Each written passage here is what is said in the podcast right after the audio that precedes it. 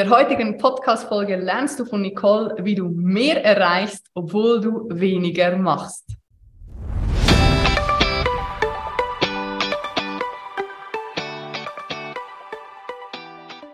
Hallo meine Liebe, hier ist Alessandra. Es ist wieder soweit. Die nächste Folge des Female Business Whistleblower Podcasts ist am Start der Podcast für mehr Motivation, Inspiration und Transformation. Ich freue mich ja immer auf die Podcast-Folgen und auf die Interviews, aber heute freue ich mich ganz besonders. Wir haben gerade schon eigentlich eine Podcast-Folge vorproduziert, ohne auf Aufnahme zu klicken, denn meine heutige Gästin ist die liebe Nicole.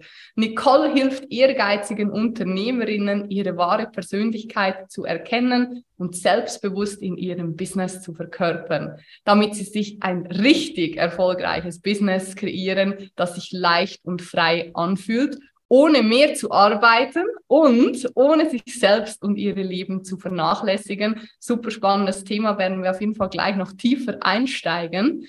Denn obwohl sie selbst Marketing-Expertin mit mehr als 20 Jahren Erfahrung ist, musste sie erst zu sich selbst finden, bevor sie auch sich auch erfolgreich fühlen konnte.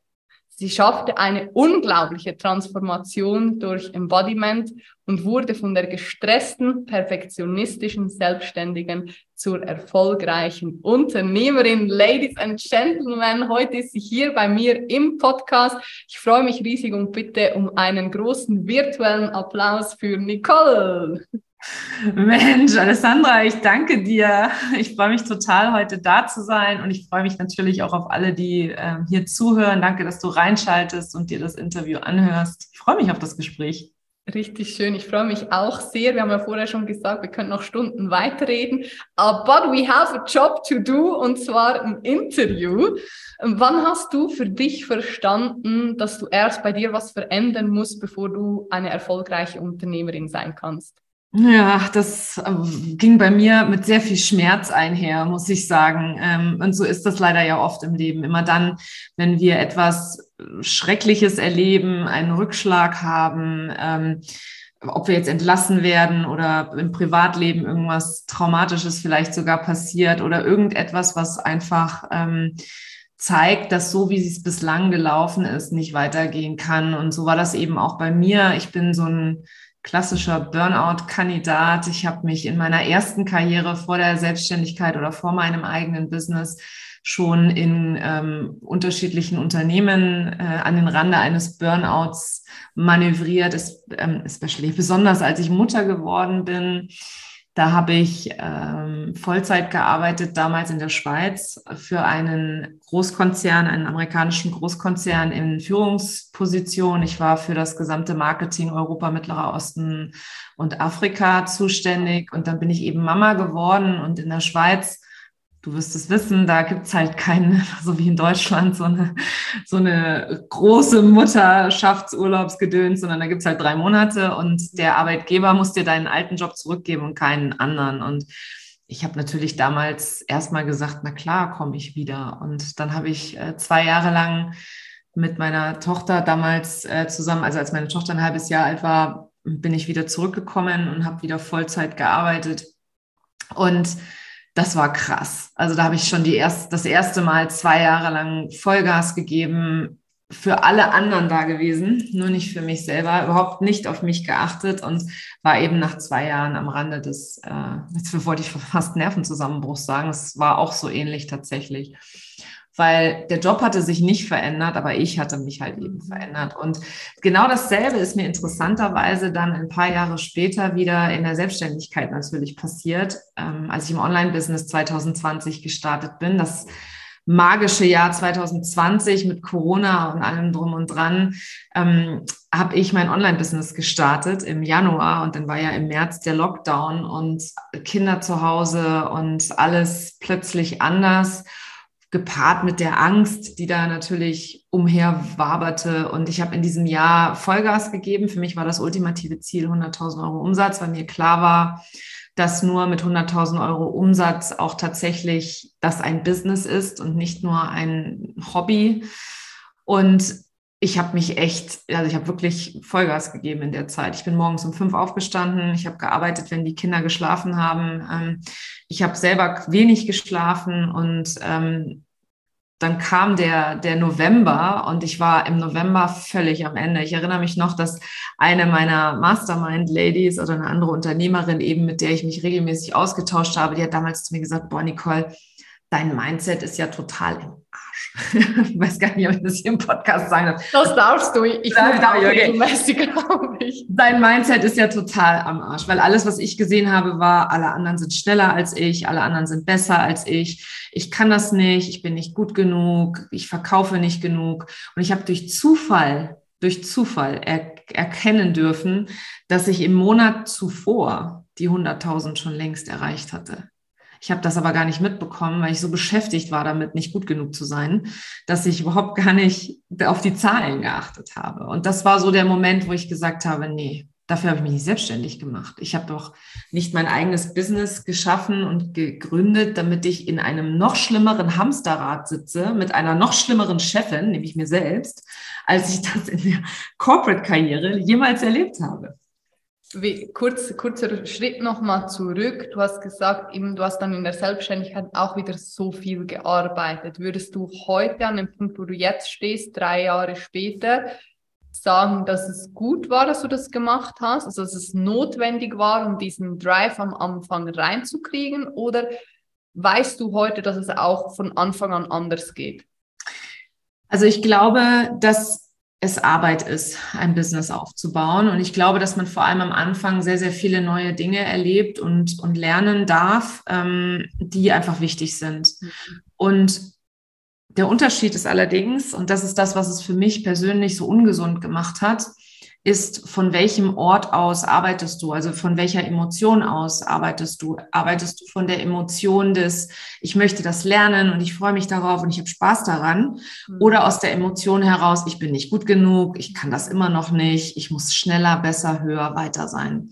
Weil nämlich dieser, dieser Druck, den ich mir gemacht habe, der war definitiv von einem sehr, sehr ungesunden Ort damals. Also von einer sehr ungesunden Emotion, die mich auch krank gemacht hat. Und ich glaube, da kam dann auch das Burnout her, mhm. weil mal zeitweise mehr zu arbeiten oder am Anfang mehr reinzustecken, als das vielleicht jetzt heute der Fall ist, das sehe ich nicht als Herausforderung. Die Herausforderung kommt wirklich dann, wenn es angstgetrieben ist oder ähm, ja, also Angst ist, glaube ich, die härteste Emotion, die dahinter stehen kann. Und bei mir war es definitiv die Angst, die mich angetrieben hat und nicht die Freude, dieses, ich will Menschen helfen, ich will das Leben von Menschen besser machen.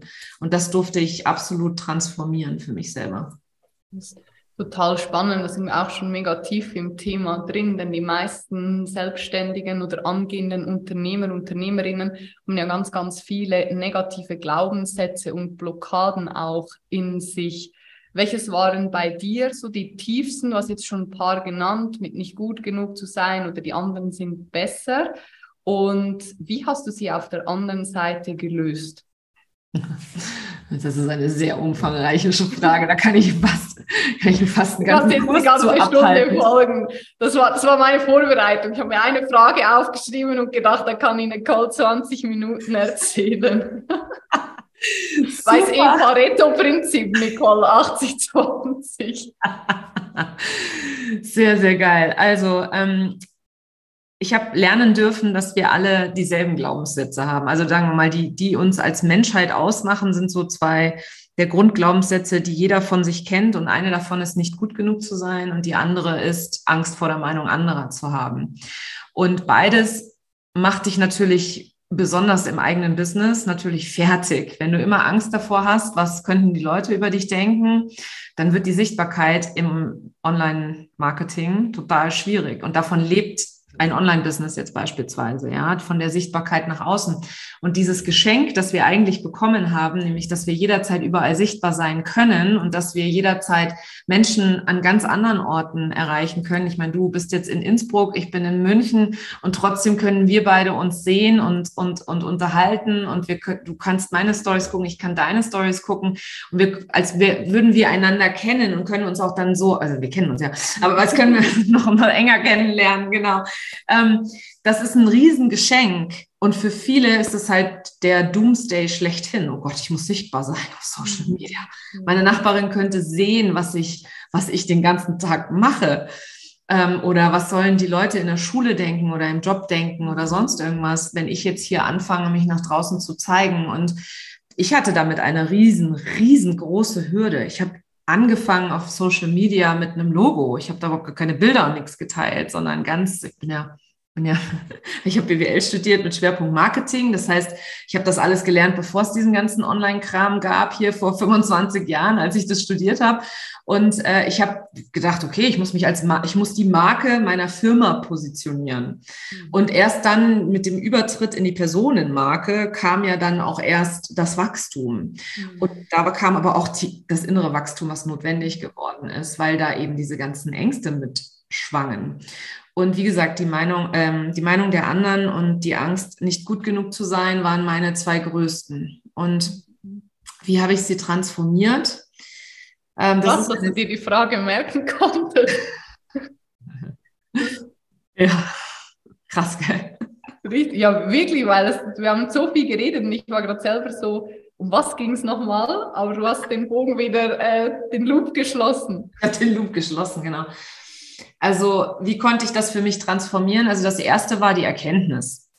Die Erkenntnis in sämtlichen Lebenslagen, äh, wirklich bewusst zu werden, wie meine Gedanken, meine Gefühle beeinflussen, wie meine Vergangenheit, die Art und Weise, wie ich aufgewachsen bin, was ich erlebt habe in der Schule, mit welchen Werten ich groß geworden bin, ähm, welche Werte mich unbewusst steuern. Also überhaupt dieses ganze Thema des Unterbewusstseins mhm. gepaart mit der Art und Weise, wie das Gehirn funktioniert, das Verständnis dazu und äh, das, was ich da alles lernen durfte. Ich habe ähm, eine, eine Coaching-Ausbildung gemacht zum Transformational Embodiment Coach und da ist eben die Verbindung da zwischen Körper und Geist. Und der Körper ist halt eben nun mal unser Tagebuch, in dem steckt alles, was wir jemals erlebt haben. Und ich habe lange Zeit gedacht, dass das nur in meinem Kopf alles ist oder dass das Einzige, was ich machen muss, ist mein Mindset ändern. Und das ist es aber nicht. Das alleine, der, wenn du den Körper nicht mitnimmst, dann kannst du Ängste nicht nachhaltig transformieren. Du kannst vielleicht so ein bisschen an der Oberfläche Dinge verändern, auch auch Gedankenstrukturen. Am Ende des Tages ist alles, was wir denken, Gewohnheit. Und jede Gewohnheit kannst du durch neue Gewohnheiten ersetzen, wenn du das willst. Und das ist ein Schritt. Das heißt, ich habe meine Gedankenmuster beobachtet, ich habe meine Gedankenmuster verändert und habe mehr und mehr dienlichere ja, Gedanken entwickelt, die jetzt auch unterbewusst ähm, sind. Und. Und dementsprechend sich natürlich auch in die Realität manifestieren. Das ist ja immer das Schöne daran. Ne? Also du änderst es erst lange Zeit, lange, lange Zeit an einem Ort, wo du denkst, hm, bin mal gespannt, ob das funktioniert, ne? weil ich bin vor allem auch jemand, der so sehr rational auch, bin sehr rational ausgebildet. Ich habe in sehr männerdominierten Industrien gearbeitet, von der Formel 1 über Motorenhersteller. Ähm, also ich habe wirklich immer viel männliche Energie mitbekommen und hatte die auch total in meinem Business. Und das war auch genau das, was mich so unfassbar ausgebrannt hat. Und ich denke mir heute so oft, wenn ich so große, große Unternehmer, von denen wir so, so sprechen, ne? also nehmen wir mal einen Steve Jobs, ja, der auch so unglaublich hart war. Und der ist natürlich sehr schlimm gestorben. Und ich denke mir manchmal so krass, ja, also es macht, es ist halt auch nicht gesund, diese ganze Härte, ähm, und diese wenige Emotionalität. Ich finde es schön, wenn man beides miteinander kombiniert. Und das durfte ich lernen, dass das für mich den Unterschied gemacht hat. Richtig, richtig spannend. Danke auch für, für diese Einblicke und für dieses ehrliche und offene Teilen. Wenn du jetzt nochmal drei Jahre zurückgehst und dich an den Moment erinnerst, wo du gestartet bist mit deinem Online-Business, würdest du heute sagen, dass jeder, der selbstständig gleich jetzt schon ist, offline, dass jeder in der Lage ist, ein Online-Business aufzubauen? Ja, der Meinung bin ich. Also außer es ist ein, ähm, ein sagen wir mal, eine Art des Businesses und selbst da gibt es Möglichkeiten. Also ich habe viele Ärzte und Friseure und so weiter im Freundeskreis, die sagen dann alle mal, ach du mit deinem Online-Business kann ich nicht. Und das halte ich halt für Quatsch. Also ich glaube, dass jeder, wenn er möchte, ein Online-Business aufbauen kann, ja. Auch ein Friseur. Zwar nicht fürs Haare schneiden, aber auf jeden Fall, um anderen Friseuren irgendetwas beizubringen oder sie irgendwie zu unterstützen bei etwas, wo du halt nicht physisch leeren musst. Mhm. Genau. Welche drei Dinge brauche ich als Unternehmerin, um ein erfolgreiches Online-Business aufzubauen? Durchhaltevermögen. Mhm. Sehr, sehr viel Durchhaltevermögen. ja, kann ich unterschreiben. Äh, Commitment. Ähm, ich habe noch kein gutes deutsches Wort dafür gefunden, aber für mich ist Commitment einfach so dieses, sich etwas vorzunehmen und das dann auch durchzuziehen, komme was wolle. So für sich selber ein Versprechen auch, an sich selber ein Versprechen zu machen und ja. ja. Und was ist das dritte? Ein großes Herz, würde ich sagen. Weil alles, was wir mit Liebe machen, das bekommt natürlich, das bekommt Früchte, das äh, trägt Früchte, das wird weitergetragen etc. Also ich glaube, das sind so die Haupt drei Eigenschaften, die jeder braucht, um sich ein erfolgreiches Online-Business aufzubauen. Ich kann mir vorstellen, dass viele, die jetzt zuhören, sich im ersten Moment denken, ja, wieso sagt ihr nicht sowas wie Computer Skills oder IT-Technik oder irgendwas? Das ist ja auch ein, ein großes und wichtiges Thema, wo viele dann sagen, ja, ich mache das nicht, weil ich kann das nicht. Ich kann nicht so gut mit dem Computer oder ich kann nicht so gut eine Canva-Vorlage oder was weiß ich. Wie stehst du zu dem Ganzen? Brauche ich das mit von Anfang an mit Logo, Design und Co. Oder ist auch das einfach ein Prozess? Das ist total ein Prozess. Das erste, was du wirklich brauchst, ist äh, ein Angebot ein Angebot, über das du sprichst und das verkaufst du. Das ist das aller, aller, allererste. Und wenn dann Geld reinfließt, dann würde ich das sofort wieder reinvestieren. Das ist halt auch nochmal so eine, so eine Geschichte, die manchmal im Online-Business habe ich so das Gefühl, wir sind da alle so ein bisschen ähm, wie bei so einer Tupperwaren-Party. Weil wenn du dir zum Beispiel die, ähm, die Startups anguckst, ich habe lange für Startups Marketing gemacht, die haben so eine ganz andere Herangehensweise, wieder die Männer. Ne? Also vielleicht ist das auch ein Unterschied zwischen Mann und Frau, ich weiß ja. es nicht. Aber es ist auf jeden Fall so, dass in einem Startup, da wird ein MVP entwickelt, ein Produkt, ein Angebot. Und dann wird das immer weiter verfeinert und immer weiter verbessert. Und alles, was die an, an Geldern reinholen, da geht es erstmal nur darum, das wieder in die Firma zu stecken. Da geht es nicht darum, sich davon einen Urlaub zu finanzieren oder, ähm, keine Ahnung, äh, sich eine Handtasche zu kaufen oder sonst was, sondern da geht es darum, die Kohle zu nehmen und sie wieder rein zu investieren. Und wenn du jetzt beispielsweise technisch eine Niete bist, das ist so eine Lieblingsaussage meiner Schwiegermutter, ich bin eine technische Niete, dann such dir einen Kurs und lern, lern die Basics. Du musst es nicht für immer machen, ja. Aber auf jeden Fall musst du verstehen, wie es geht. Und das finde ich im Unternehmertum unheimlich, unheimlich wichtig. Mein Vater, der hatte auch, ähm, der war auch ein Unternehmer, meine Eltern waren beide Unternehmer und mein Vater hat immer zu mir gesagt, der hatte Diskot die hatten Diskotheken, der hat immer zu mir gesagt, wie soll ich denn einem Barkeeper sagen, wie er seinen Job zu machen hat, wenn ich noch nie in meinem Leben einen Drink gemixt habe? Und genau so sehe ich das im Online-Business eben auch. Du musst das nicht alles selbst machen. Ich mache das auch nicht selbst. Ich habe ein Team von sechs Leuten, die mich unterstützen. Ich bin der, ich bin der Kopf ja, und ich bin diejenige mit der Kreativität und dem Wissen und dem, was, was, was an Produkten, an Angeboten nach draußen geht. Das ist meine Aufgabe, Angebote zu kreieren und die zu verkaufen. Aber ähm, zum Beispiel meine Webseite überarbeiten oder ähm, auf Social Media die Grafiken zu erstellen. Klar kann ich das auch selber, weil ich es eine Zeit lang selbst gemacht habe, am ganz, ganz, ganz am Anfang. Aber das mache ich natürlich jetzt heute nicht mehr, weil das ist nicht keine gute das ist nicht meine Genius Zone, ja, was soll ich sagen? Also, und wenn du mich vor drei Jahren gefragt hättest, was man braucht, um ein erfolgreiches Business aufzubauen, dann hätte ich solche Sachen gesagt wie eine gute Positionierung und ein gutes Branding, eine gute Personenmarke zu sein ähm, und vielleicht noch, keine Ahnung, ein Team. Da hätte ich solche sehr rationalen, sehr männlich, äh, energetisch männlichen Aussagen getroffen, aber heute weiß ich, dass ähm, ein Team ist austauschbar, eine Positionierung darf sich entwickeln und eine Personenmarke wirst du erst, wenn du deine eigene Persönlichkeit so weit kennst, dass du sie halt auch in Wahrheit und ähm, ehrlich nach außen trägst und nicht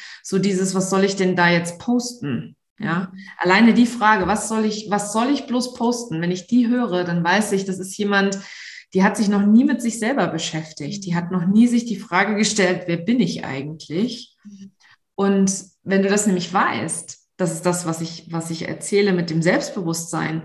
Wenn du weißt, wer du bist, dann weißt du auch, worüber du reden möchtest. Und dann weißt du auch, welche Kreativität, welche Ideen kommen. Und leider wird in der Online-Business-Bubble sehr oft von Dingen geredet, die du brauchst, die überhaupt gar nicht sinnvoll sind an dem jeweiligen Stage, an dem du stehst mit deinem Business. Ne, nehmen wir mal eine SEO-Optimierung. Eine SEO-optimierte Webseite brauchst du nicht direkt, bevor du überhaupt dein erstes Angebot verkauft hast. Wie soll denn das funktionieren? Oder eine Keyword-Recherche brauchst du auch noch nicht, wenn du noch nie mit Leuten gearbeitet hast. Mhm. Das ist einfach, sorry, Bullshit. Mhm. Ja, und genauso ist es halt auch mit dem Social Media Marketing. Ähm, Social Media die Leute wollen dich sehen. Die wollen sehen, was du den ganzen Tag über machst. Die wollen nicht irgendwelche weichgespülten Inhalte, die du an jeder Ecke siehst, weil jemand, der keine Ecken und Kanten zeigt, an dem kann auch keiner hängen bleiben. Und genauso ist es halt eben. Also befasst dich erstmal so mit dir selbst und deiner eigenen Persönlichkeit, bevor du anfängst, ähm, Dinge zu wollen, die du noch gar nicht produzieren kannst. Und da entsteht ja dann ganz oft dieser Mindfuck, weißt du, dieses Ich bin nicht gut genug. Ja klar, hast dich auf die falschen Sachen konzentriert. Da hätte ich auch das Gefühl, ich bin nicht gut genug.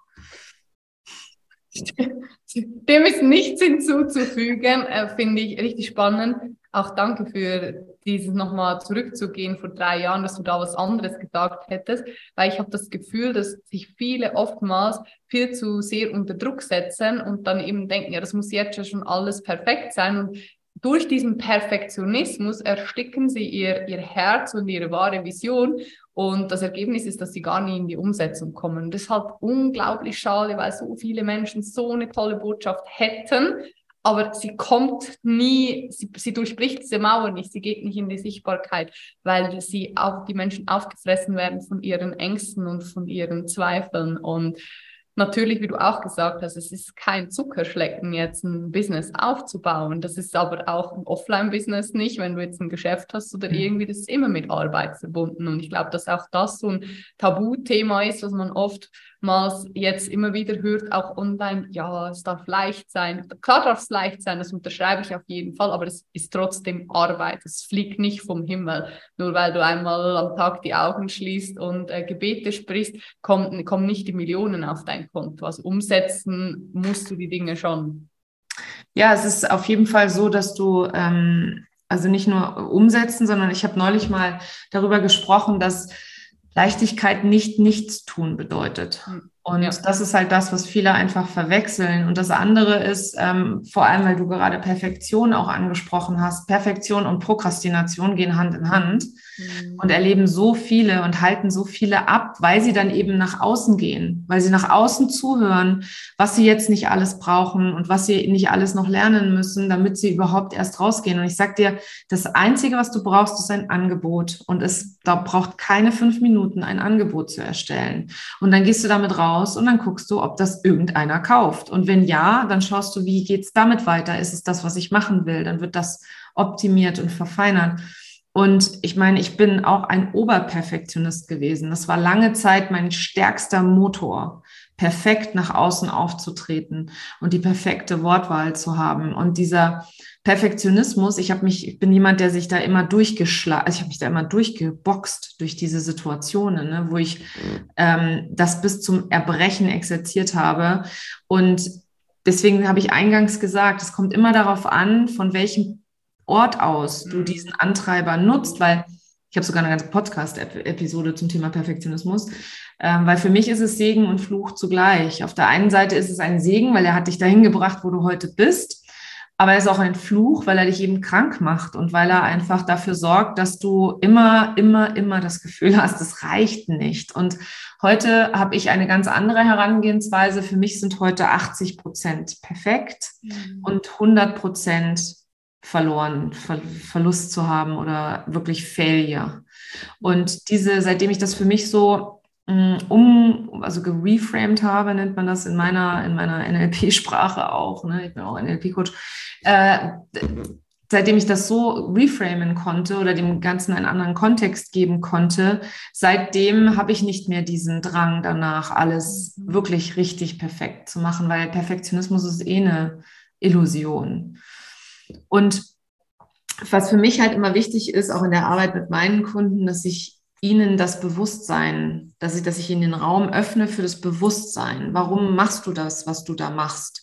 Weil wenn ich bewusst bin, dann kann ich entscheiden, ob ich das so noch möchte oder nicht. Und solange die Dinge unbewusst bleiben oder die Antreiber auch unerkannt sind, solange wirst du halt dann auch nicht auf die Wahrheit kommen. Und du sagst es, es gibt so geile Leute, es gibt so tolle, wichtige Arbeit, die nach draußen muss. Und so viele auch hochqualifizierte Frauen kommen zu mir und ich denke mir dann so, ähm, oder ich erarbeite das sogar, es hat gar nichts mit Denken zu tun, ich erarbeite mit denen dann all das, was sie zurückhält, alle Glaubenssätze, die dahinter stehen und alle Identitätsanteile, die das befeuern, dass sie weiterhin sich nicht zeigen oder nicht nach draußen gehen. Und wenn du dann alles praktisch wegnimmst, mhm. ähm, alles, was nicht wichtig ist, wegnimmst und dann sagst, es vereinfachst und sagst, okay, es ist tatsächlich nur Schritt eins, zwei, drei, dann wird's leicht. Ja, mhm. und es wird auch dann leicht, wenn du selber erkennst, dass es leicht sein darf, weil wir haben oft gelernt, es muss hart sein. Mhm. Es ist anstrengend, Geld zu verdienen. Es ist anstrengend, ähm, Erfolg zu haben.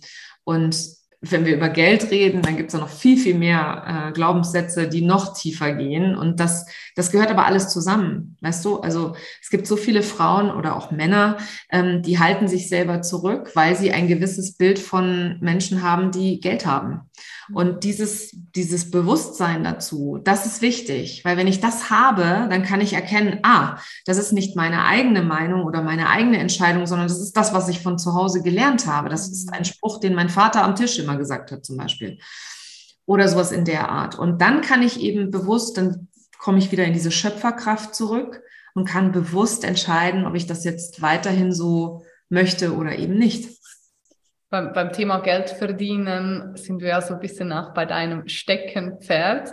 Du hast eingangs gesagt, oder ich habe es einleitend schon gesagt, dass du dich sehr stark mit dem Thema auseinandersetzt, wie Unternehmerinnen mehr verdienen können, obwohl sie weniger machen. Es klingt jetzt erstmal wie so bei Wünsch dir was im Schlaraffenland, Walt Disney, äh, Geburtstag genau. und Weihnachten zusammen. Wie geht das, Nicole? Wie verdiene ich mehr, obwohl ich weniger mache? Naja, in allererster Linie, indem du deine Preise anhebst indem du deinen Wert, deinen Selbstwert erkennst und deine Preise anhebst. Weißt du, wie viele Leute zu mir kommen, die einfach echt für ein Appel und ein Ei und dann arbeiten die und dann geben die noch wirklich ihre Großmutter dazu und ihre Handtasche und keine Ahnung was. Und ich denke mir, krass, wie kann das möglich sein? Ja, wie kann es sein, dass, wie gesagt, hochqualifizierte Menschen nach draußen gehen und dann alles geben für keine Ahnung, 800 Euro. Mhm. Na, dann, dann, ist klar, dass man viel arbeiten muss für viel Geld. Ja. Ich bin Und, so froh, dass du das gesagt hast. Ich habe gehofft, du sagst das. Naja, das ist, weißt du, ich, für mich ist es halt auch echt ein Herzensthema, weil wer frei von Schuld ist, der werfe den ersten Stein, steht in der Bibel, obwohl ich jetzt nicht sonderlich bibelfest bin, aber den Spruch habe ich mir gemerkt, weil ich nämlich selber selbst, ich habe für 25 Euro die Stunde gearbeitet, als ich mich selbstständig gemacht habe 2018. Mhm. Ich habe meinen ersten Online-Kurs für, keine Ahnung, 300 Euro verkauft. Mm, und da habe ich da mit den Leuten acht Wochen lang Positionierung ausgearbeitet und noch ein Call und noch ein, noch mehr und hier und da. Und ich durfte erkennen, dass ich allem voran den anderen auch keinen Gefallen tue, wenn ich nicht in meinen eigenen Wert trete. Mhm. Denn ich verwehre dem anderen zu erkennen, dass auch für den anderen das möglich ist, was ich mir erlaube. Und wenn ich, ich bin selber hochqualifiziert. Ich bin, ich habe BWL studiert, ich habe mehr als zwei Jahrzehnte Erfahrung, ich bin ein ausgebildeter und zertifizierter Coach. Ich habe Fortbildungen im, im Viertelmillionen in meine Weiterbildung gesteckt da kann ich nicht für 1000 Euro arbeiten. Das geht nicht. Warum, warum sollte ich das tun? Mhm. Selbst wenn ich entscheide, es zu tun, dann brauche ich mich auch nicht wundern, dass ich viel arbeite. Und die meisten kriegen ja schon Schnappatmung, wenn ich sage, leg da mal zehn Prozent drauf auf das, was du da verlangst. Oder verdoppel mal deinen, deinen Satz. Und dann sagen sie, ach, das sind alles Mondpreise und so. Da gibt's ja jetzt auch schöne Diskussionen, was Preisgebung angeht. Und ich habe da eine ganz einfache Rechnung. Überleg dir doch einfach mal, wie viele Stunden habe ich zur Verfügung in der Woche? Wie viel möchte ich arbeiten? Mhm. Und dann, wie viele dieser Stunden möchte ich mit den Kunden arbeiten? So, und dann ist das eine ganz einfache Rechenaufgabe, zu schauen, wie viel kostet dann meine Stunde.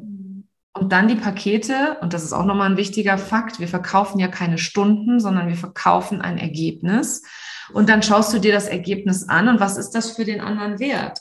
Und wenn du irgendwas da draußen anbietest, was dem anderen eine Erleichterung bietet, egal in welcher Form, für ihn das Leben besser macht oder ihm irgendetwas gibt, was er unbedingt haben möchte und seine Werte ansprichst mit dem, was du auch tust, dann reden wir nicht mehr über Stundenpreise. Nichts mehr, sondern dann geht es nur noch rein alleine um das Ergebnis. Und das ist das Einzige, was zählt. Hast du deine Preise in den letzten drei Jahren verändert? Ja, selbstverständlich. Sehr gut. Deswegen, deswegen, sage ich ja, ich bin ja nicht die, ähm, ich bin ja nicht frei von Schuld. Ich habe also 2018 bin ich in die Selbstständigkeit gestartet, da habe ich für 25 Euro die Stunde gearbeitet. Das ist weniger als was ein Student bekommt. Mhm. Und ähm, ich habe dann meine ersten Coaching-Pakete, ich glaube sechs Sessions für irgendwie 800 Euro verkauft. So und heute verkaufe ich ähm, ab, also eins zu eins Pakete ab 17.000 Euro bis hoch zu 50.000 Euro. Das sind meine 1 zu 1 Pakete. Und mein Gruppenprogramm, die Academy, das ist ein Investment von 6.000 Euro für drei Monate. Und das 1 zu 1, wie lange dauert das? Das 1 zu 1 geht bei 17.000 Euro los und sind drei Monate. Perfekt. Ja. Und 50 sind zwölf Monate. Aber für die 50, also zwölf Monate nehme ich halt, also aktuell bin ich bei den zwölf Monaten ausgebucht. Ja, siehst du, aber das ist, wenn ich dir das vor drei Jahren, jetzt ich stellvertretend, wenn dir das jemand vor drei Jahren gesagt hätte, wärst du wahrscheinlich halb tot vom Stuhl gefallen. Das, du wächst ja da rein. Na klar, ich weiß noch, ich habe vor drei Jahren eben äh, ein, das allererste Mal ein 10.000 Euro Angebot auf meine Webseite gepackt. Das war eine Challenge, die ich in so einem Businesskurs hatte, äh, in die, an dem ich damals teilgenommen habe. Und da habe ich so richtig gemerkt, wie ich komplett deassoziiert war. Also mir war das, für mich war das überhaupt gar nicht, ähm, also weder verkaufbar noch, also was ich da alles reingepackt habe, was ich da alles, alles, alles reingekippt, was irgendwie ging, ja. Mann, Kinder. Ja, ja, genau. Auto. Auto ja. noch eine Reise oder sonst irgendwas. Also wirklich inklusive der Großmutter ja alles reingekippt in dieses Angebot und aber es halt auch überhaupt nicht gefühlt, ne? also auch überhaupt gar nicht die Emotion gehabt und ich durfte feststellen, dass mit der Investition auch, mit der Investitionsbereitschaft bei mir wurde es dann immer und immer einfacher, auch höhere Preise anzu, ähm, anzustreben. Ja. Und der Preis wird definiert über die Stunden, die ich verfügbar habe und nicht über das, was der Markt entscheidet, sondern es ja. ist wirklich einfach, und das ist, das ist eine ganz, sagen wir mal, eine ganz äh, rein strategische Art und Weise, es zu betrachten. Ähm, nach Angebot und Nachfrage habe ich im BWL-Studium schon gelernt. Also Angebot ist halt nicht viel da, also und die Nachfrage ist aber groß, also steigt der Preis. Das ist was ganz Normales, aber wir machen was unfassbar Emotionales daraus. Mhm. Und am Ende des Tages glaube ich daran, dass es für jedes Angebot einen Käufer gibt. Man muss ihn dann nur dementsprechend finden. Und ähm, dafür ist dann die Sichtbarkeit wiederum da. Das finde ich ein mega spannender Impuls und guter Tipp, die Emotionen aus diesem Geldthema auch rauszunehmen. Es ist einfach Mittel zum Zweck. Es ist ein Energieaustausch, nicht mehr, nicht weniger. Und ich sage immer, wenn das jemand kauft, wenn einmal jemand das gekauft hat, weißt du, der Markt ist da. So, jetzt brauchst du mehr Sichtbarkeit, nochmal mehr Reichweite, musst eine gute Arbeit natürlich leisten, musst die Person von A nach B bringen, dann wird sich das rumsprechen und dann bist du automatisch ausgebucht. Geht gar nicht anders. Ja, absolut. Und dieses Ausgebuchtsein, das ist auch nochmal so ein geiles Thema. Ähm, ich bin nämlich in meinem 1 zu 1 eigentlich auch immer, nicht eigentlich, in meinem 1 zu 1 immer ausgebucht. Aber viele da draußen argumentieren dann, ja, ich will aber gar nicht ausgebucht sein, weil wenn ich ausgebucht bin, habe ich keine Zeit mehr für mein Marketing. Also ausgebucht heißt nicht, dass du alle Stunden in der Woche rund um die Uhr immer mit den Kunden zusammenarbeitest, sondern ausgebucht bedeutet, deswegen die Rechnung, wie viele Stunden in der Woche möchte ich arbeiten oder kann ich arbeiten, wie viele Stunden davon arbeite ich mit Kunden und so mir meinen Stundensatz auszurechnen, um mal so eine Basis zu haben.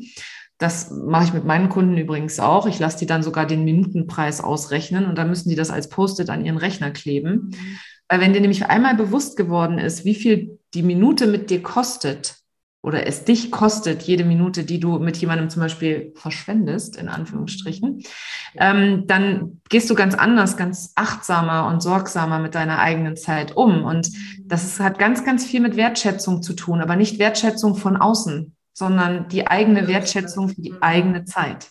Und wenn es eins gibt, was keiner von uns kaufen kann, was man auch mit ganz viel Geld nicht kaufen kann, dann ist es Zeit. Das ist ein richtig schönes Schlussplädoyer, liebe Nicole. Als hätten wir das einstudiert. Wir sagen keinem, dass wir das geplant haben.